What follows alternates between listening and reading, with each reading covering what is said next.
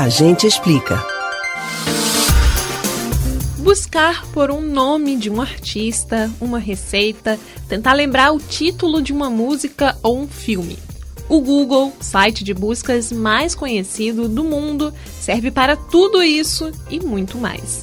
Hoje, o Brasil é um dos cinco principais mercados para os nove produtos disponibilizados pelo Google e tem mais de um bilhão de usuários no planeta. O número de vezes em que determinado termo é procurado pelos usuários de todo o mundo podem ser analisadas em uma ferramenta gratuita chamada Google Trends. Ela permite acompanhar a evolução das buscas, ajuda pessoas que têm empreendimentos físicos e digitais a entender o mercado e sacia a curiosidade de algumas pessoas. No A Gente Explica de hoje, você entende como funciona o Google Trends e descobre quais foram os termos mais buscados no Brasil e no mundo no ano de 2020. Criado em 2006, o Google Trends é uma ferramenta gratuita disponibilizada pelo Google que permite acompanhar a evolução do número de buscas por uma determinada palavra-chave ou tópico ao longo do tempo. Para se fazer uma pesquisa na ferramenta, basta entrar no site www.trends.google.br ao pesquisar por uma palavra, a ferramenta mostra um gráfico que mostra o volume de buscas dessa palavra em anos, meses, dias, como preferir. Além disso, ainda é possível refinar a pesquisa por critérios de país e categoria.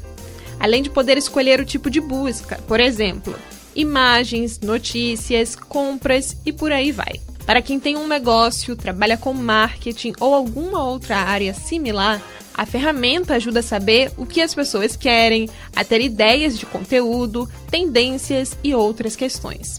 Em 2020, o resultado das principais buscas do Brasil refletiram o período pandêmico.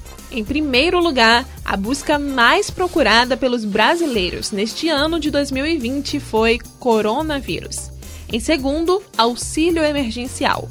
As eleições nos Estados Unidos e a daqui do Brasil vieram logo em seguida. Termos como nota de 200 reais, nuvem de gafanhoto e explosão em Beirute também marcaram o ranking. Notícias fortes e impactantes como a morte de George Floyd e o caso Mariana Ferrer também integraram a lista de acontecimentos. E aí, o que você espera agora para o ano de 2021? Um ano zerado de tarefas e buscas surgem já já. Você pode ouvir novamente o conteúdo do Agente Explica no site da Rádio Jornal ou nos principais aplicativos de podcast. Spotify, Deezer, Google e Apple Podcasts. Beatriz Albuquerque para o Rádio Livre.